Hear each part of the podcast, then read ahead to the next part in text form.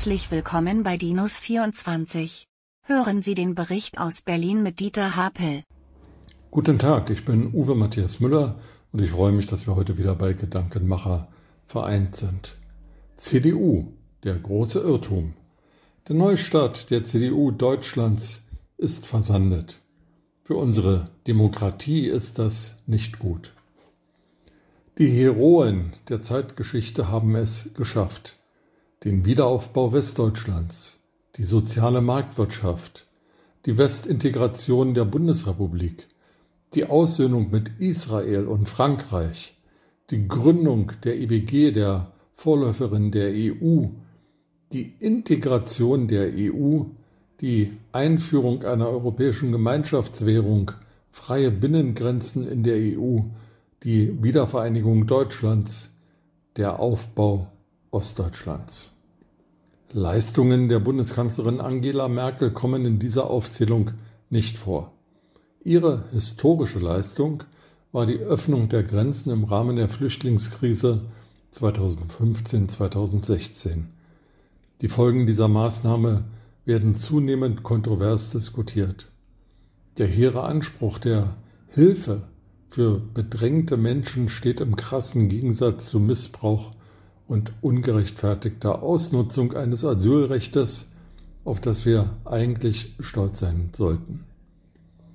Viele andere politische Entschlüsse der Merkel-Bundesregierungen unter Führung der CDU waren übereilt und schlecht für unser Land.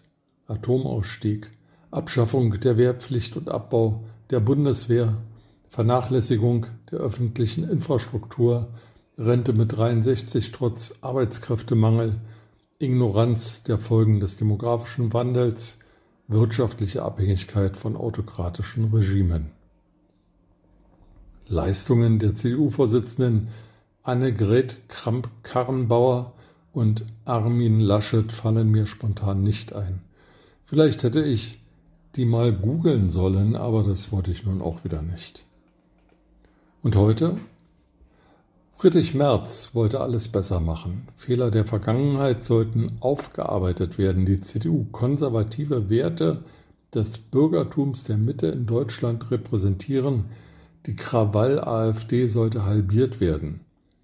So das Versprechen von Friedrich Merz, für das ihn fast 95 Prozent der CDU-Mitglieder zum Vorsitzenden der Partei von Konrad Adenauer, Ludwig Erhard, Helmut Kohl und Angela Merkel wählte.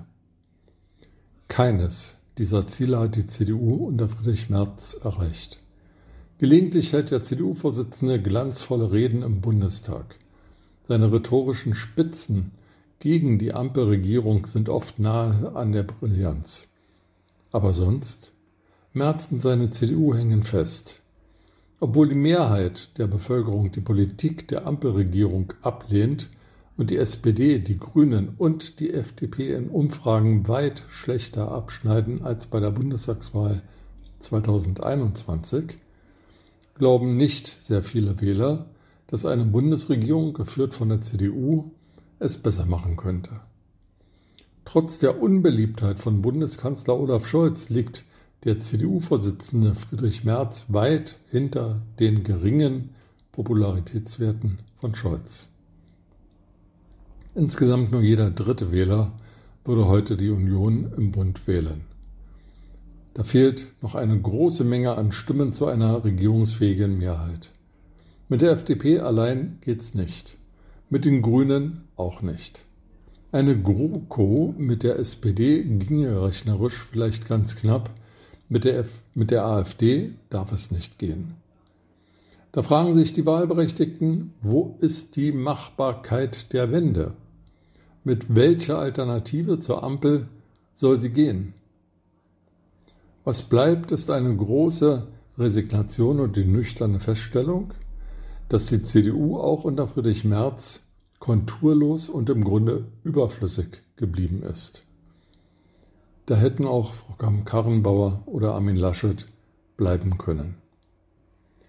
Eine zahnlose Opposition ist für die Demokratie schädlich.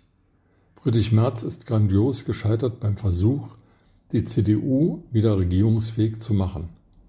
Es fehlt schlicht die Alternative für die bürgerliche Mitte Deutschlands. Ich wünsche Ihnen einen schönen Sonntag.